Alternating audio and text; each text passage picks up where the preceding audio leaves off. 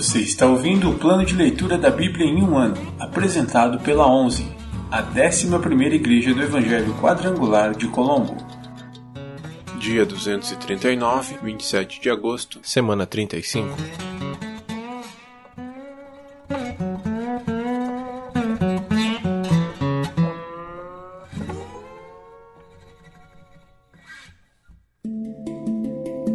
Novo Testamento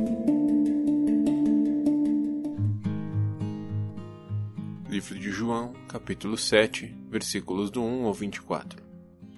Jesus e seus irmãos.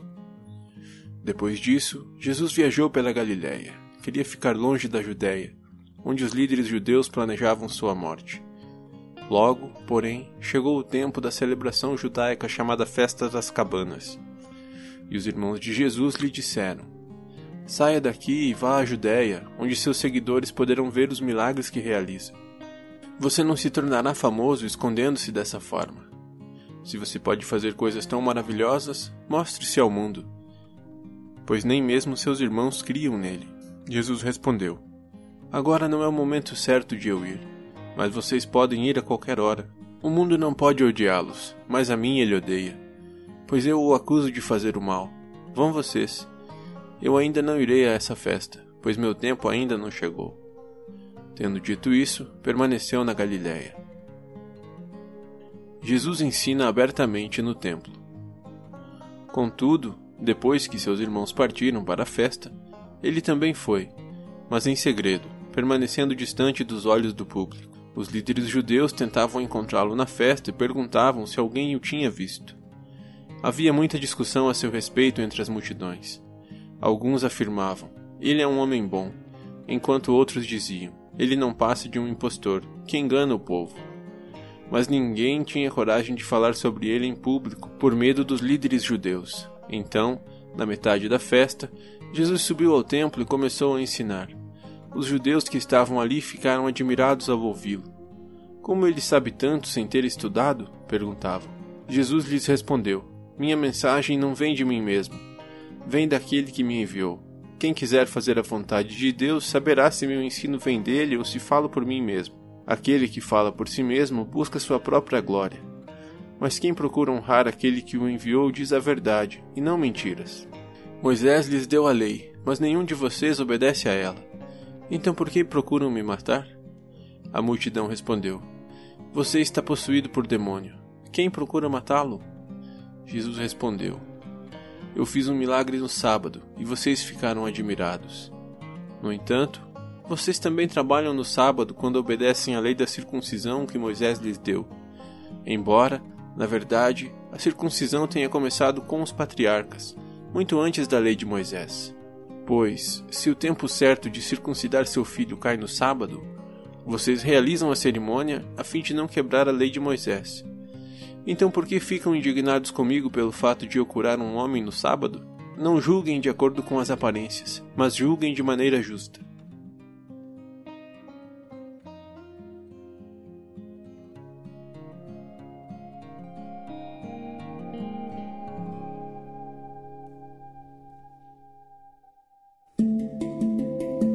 Antigo Testamento Livros históricos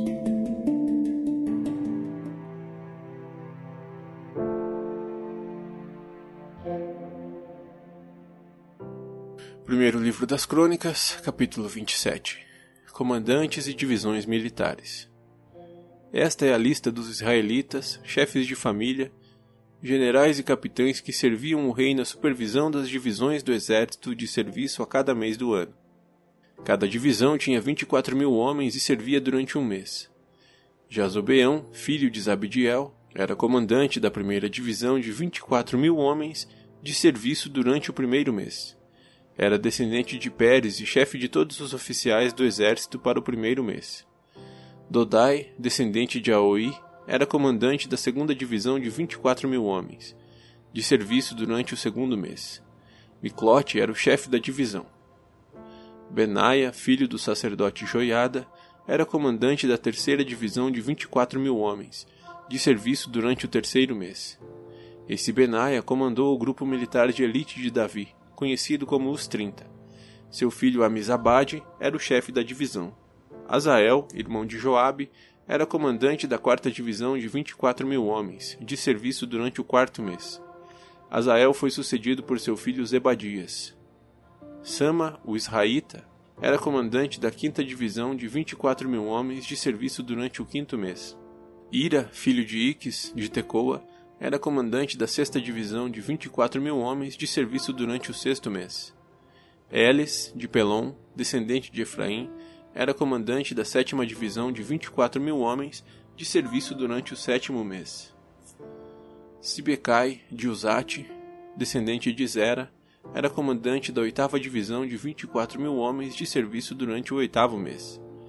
Abiezer, de Anatote, da tribo de Benjamim, era comandante da nona divisão de 24 mil homens de serviço durante o nono mês. Maarai, de Netofate, descendente de Zera, era comandante da décima divisão de 24 mil homens, de serviço durante o décimo mês. Benaia, de Piratom, em Efraim, era comandante da décima primeira divisão de 24 mil homens, de serviço durante o décimo primeiro mês. Eled, de Netofate, descendente de Otiniel, era comandante da décima segunda divisão de 24 mil homens, de serviço durante o décimo segundo mês. Líderes das tribos. Estas foram as tribos de Israel e seus líderes.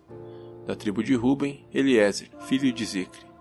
Da tribo de Simeão, Cefatias, filho de Maaca. Da tribo de Levi, Asabias, filho de Quemuel. Da tribo de Arão, o sacerdote Zadok. Da tribo de Judá, Eliú, irmão de Davi. Da tribo de Issacar, Onre, filho de Micael. Da tribo de Zebulon, Ismaías, filho de Obadias da tribo de Naphtali, Jeremote, filho de Asriel. Da tribo de Efraim, Oséias, filho de Azazias. Da tribo de Manassés, a oeste, Joel, filho de Pedaías. Da tribo de Manassés, em Gileade, a leste, Ido, filho de Zacarias. Da tribo de Benjamim, Jaaziel, filho de Abner. Da tribo de Dan, Azareel, filho de Jeroão. Esses foram os líderes das tribos de Israel. Quando Davi fez o censo, não contou os que tinham menos de vinte anos, pois o Senhor havia prometido que os israelitas seriam numerosos como as estrelas no céu. Joabe, filho de Zeruia, começou o censo, mas nunca o terminou, porque a ira de Deus caiu sobre Israel.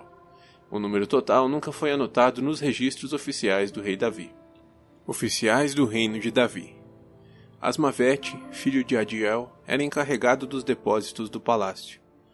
Jonatas, filho de Uzias, era encarregado dos depósitos nos campos, nas cidades, nos povoados e nas fortalezas. Esri, filho de Quelube, era encarregado dos trabalhadores nos campos que cultivavam as terras. Simei, de Ramá, era encarregado dos vinhedos. Zabde, de Sifá, era encarregado das uvas e do fornecimento de vinho. Baal-Hanã, de Gederá, era encarregado das plantações de oliveiras e figueiras bravas do rei nas colinas de Judá. Joás era encarregado dos depósitos de azeite.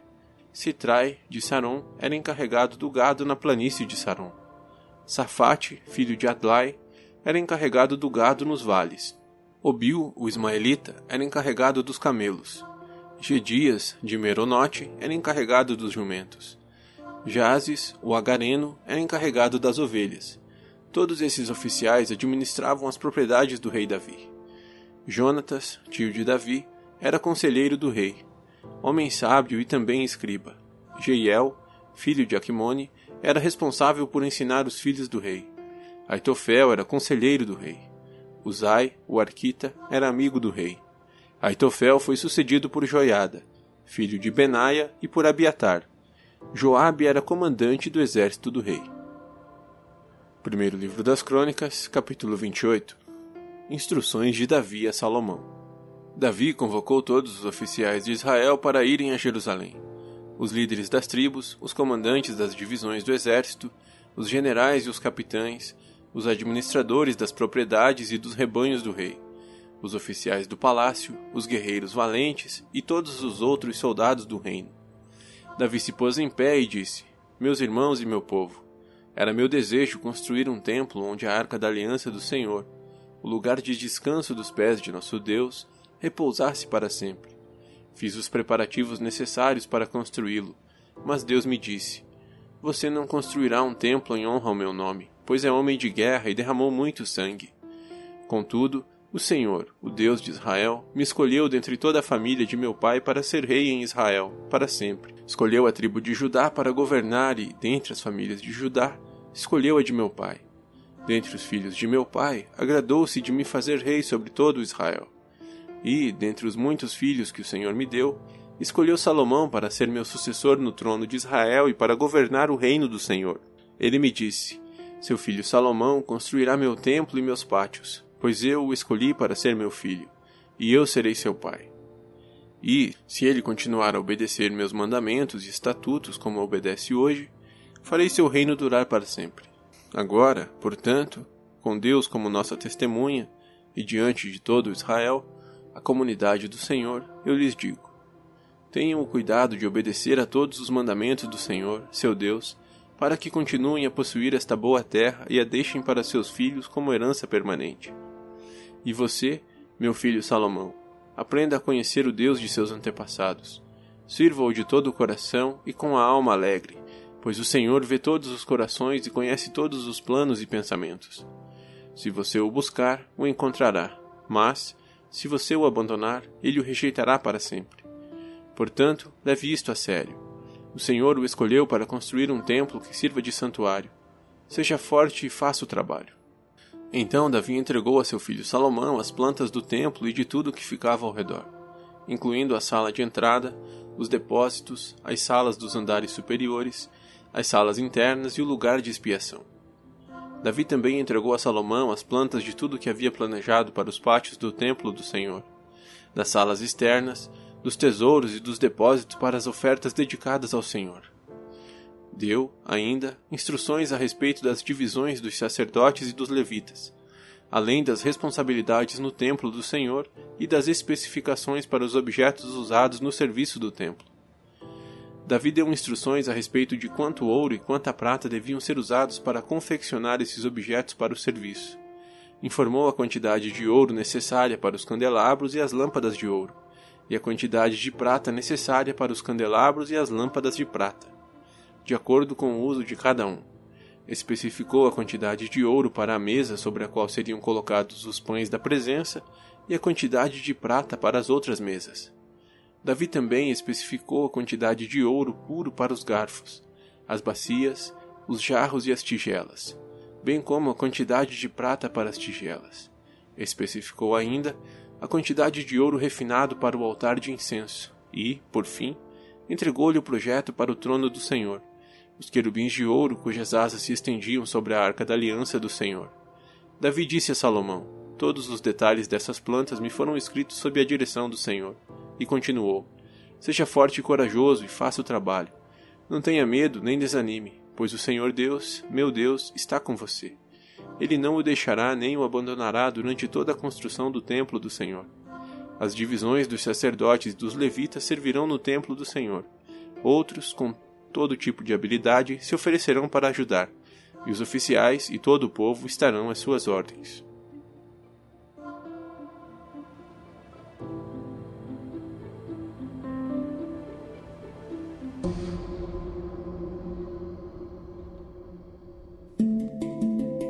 Profetas menores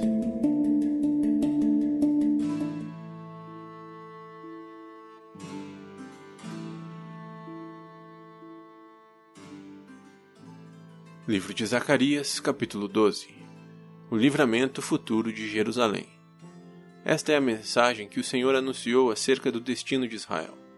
Mensagem do Senhor que estendeu os céus, lançou os alicerces da terra e formou o espírito humano. Farei que Jerusalém seja como uma bebida que deixará as nações vizinhas cambaleando quando enviarem seus exércitos para cercar Jerusalém e Judá. Naquele dia, transformarei Jerusalém numa pedra pesada Todas as nações se reunirão contra ela para tentar movê-la, mas só ferirão a si mesmas. Naquele dia, diz o Senhor, farei que todos os cavalos entrem em pânico e todos os cavaleiros enlouqueçam. Cuidarei do povo de Judá, mas cegarei todos os cavalos de seus inimigos.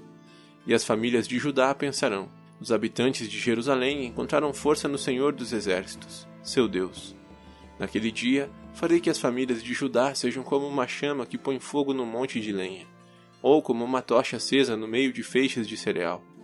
Elas incendiarão todas as nações vizinhas, à direita e à esquerda, enquanto os habitantes de Jerusalém permanecerão em segurança. O Senhor dará vitória primeiro ao restante de Judá, antes de Jerusalém, para que a honra dos habitantes de Jerusalém e da linhagem real de Davi não seja superior à honra do restante de Judá. Naquele dia, o Senhor defenderá os habitantes de Jerusalém. O mais fraco entre eles será como o rei Davi, e os descendentes do rei serão como Deus, como o anjo do Senhor que vai diante deles. Pois, naquele dia, começarei a destruir todas as nações que atacarem Jerusalém. Então derramarei um espírito de graça e oração sobre a linhagem de Davi e os habitantes de Jerusalém. Olharão para aquele a quem transpassaram e chorarão por ele como quem chora a morte do filho único. Lamentarão amargamente por ele, como quem lamenta a perda do filho mais velho. Naquele dia, o pranto em Jerusalém será como o grande pranto por Haddad Rimon, no vale de Meguido. Todo Israel chorará, cada família separadamente os maridos longe das esposas. A família de Davi chorará separadamente, bem como a família de Natã, a família de Levi e a família de Simei. Cada uma das famílias sobreviventes de Judá chorará separadamente, os maridos longe das esposas.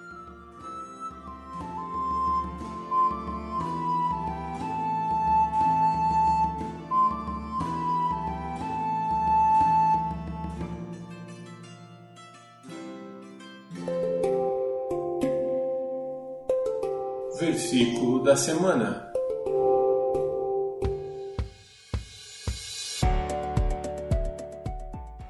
Todavia, estou sempre contigo.